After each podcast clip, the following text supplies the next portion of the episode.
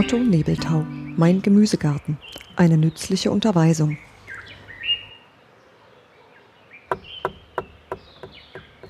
Die ersten Aussaaten. Erbsen. Luft, Luft, von allen Seiten Luft. Jede einzelne Erbse ist ein kleines Leunerwerk, das Stickstoff zaubernd aus der Luft holt. Je mehr Stickstoff, desto besser für die Pflanze und desto besser für den Boden, in dem sie wächst. Also schmale Beete, 70 cm breit und 15 von jedem Rand entfernt zwei Rillen gezogen. In diese Rillen legst du hübsch säuberlich Korn neben Korn mit einem Abstand von ungefähr 4 cm.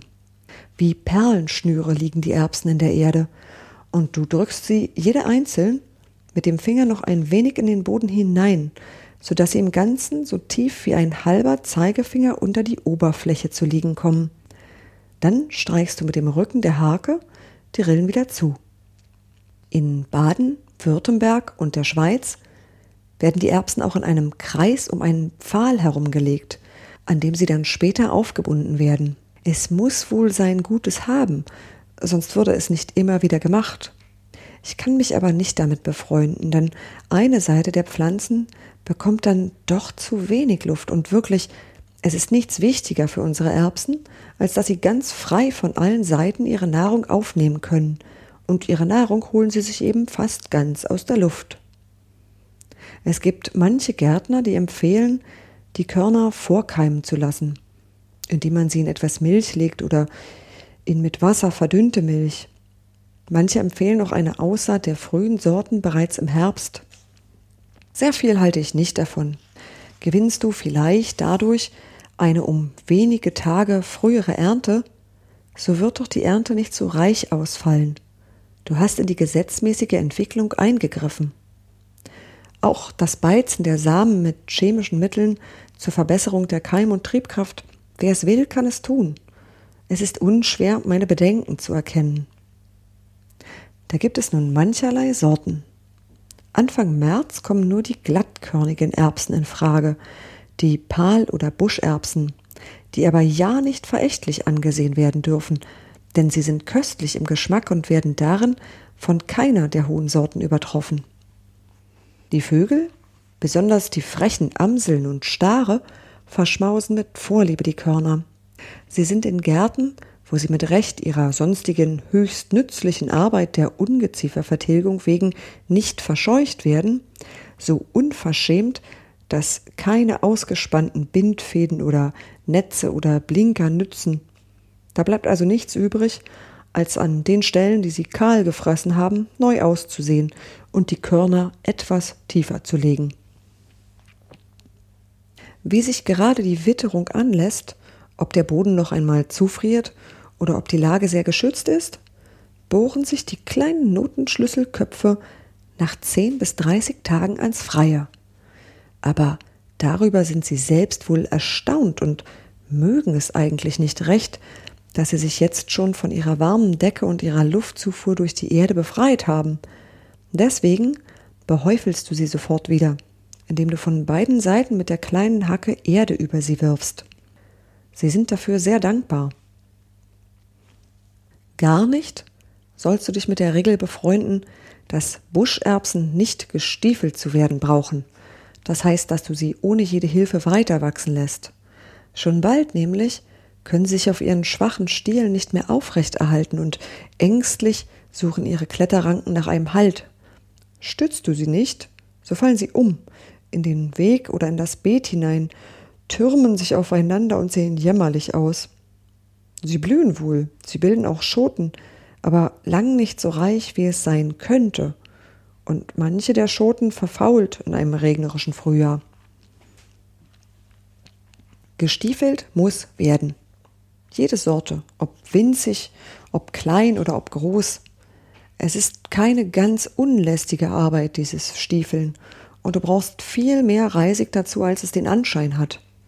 Dieses Reisig trockene Zweige mit möglichst vielen kleinen Nebenzweigen steckst du an die Außenseiten deiner Erbsenreihen leicht schräg in den Boden, sodass die Spitzen sich gegenseitig berühren.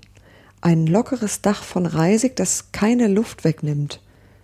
Die Erbsen sind ungezogene Schüler und halten meistens ihre ranken Arme trotzig in die verkehrte Richtung.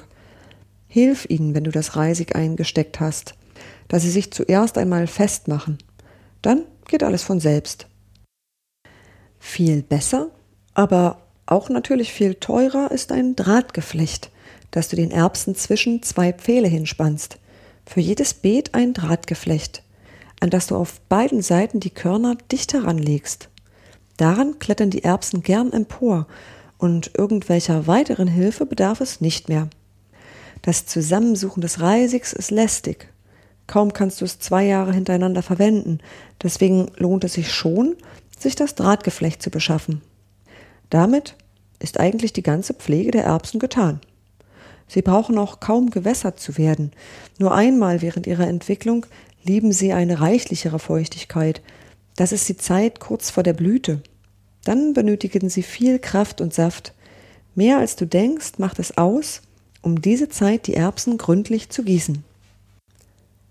Wenn du dich im Übrigen vor deiner Familie nicht lächerlich machen willst, so pflanze genug. Lege mindestens 200 Gramm Saatkörner für drei Personen, sonst reichen die Ernten nicht. Während bei allen anderen Gemüsesorten die kleinste von den Handlungen erhältliche Portion für drei bis vier Personen reicht, bei den Erbsen und Puffbohnen musst du das Doppelte nehmen. Dann, lieber Freund, bitte ich dich noch um eins. Lass sie nicht zu dick werden, sondern pflücke sie, wenn sie noch zart sind, wenn sie noch nicht ganz rund und gelblich-grün geworden sind, sondern weich und nur leicht angeschwollen. Pflücke sie auch nur kurz vor den Mahlzeiten. Das werde ich immer wieder bei allen Gemüsen anraten. Und gebrauche zu ihrer Zubereitung keine anderen Gaben als Wasser, frische Butter und Salz, vielleicht noch ein ganz wenig Petersilie. Koche sie, soweit du es nicht vorziehst, sie in einem Dämpfer gar werden zu lassen, in möglichst wenig Salzwasser weich, sodass nach etwa 20 Minuten kaum mehr Flüssigkeit übrig bleibt. Es ist so schade, wenn man das vom Saft gesättigte Wasser weggießen muss. Dann lasse sie abtropfen.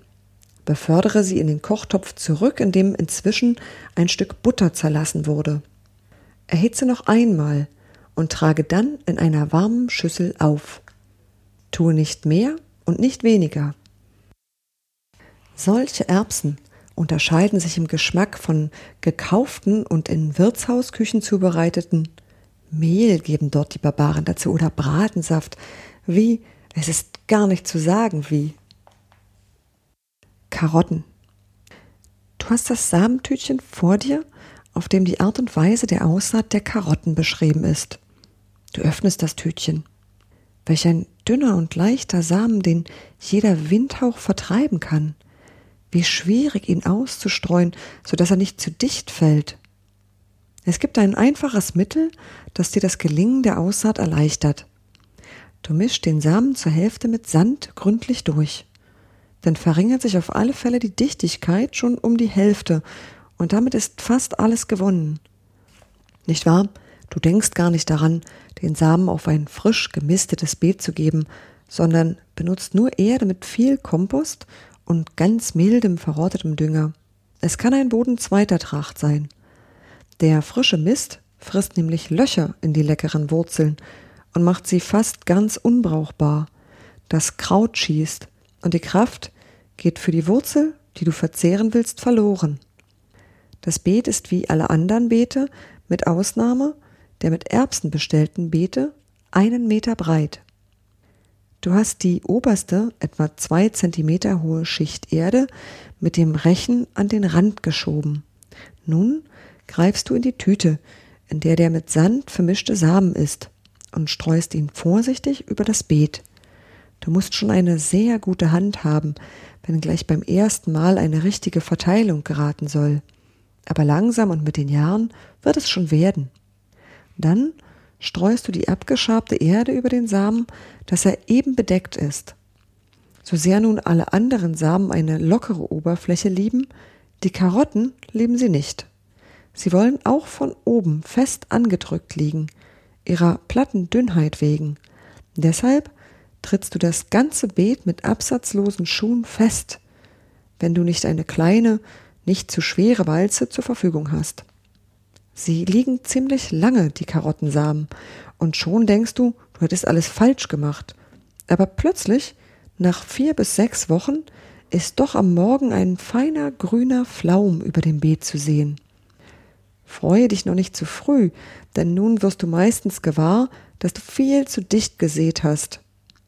Deswegen beginne rechtzeitig, ungefähr Ende April, mit dem Ausdünnen, das heißt mit dem einfachen Herausreißen aller zu dicht stehenden Pflänzchen.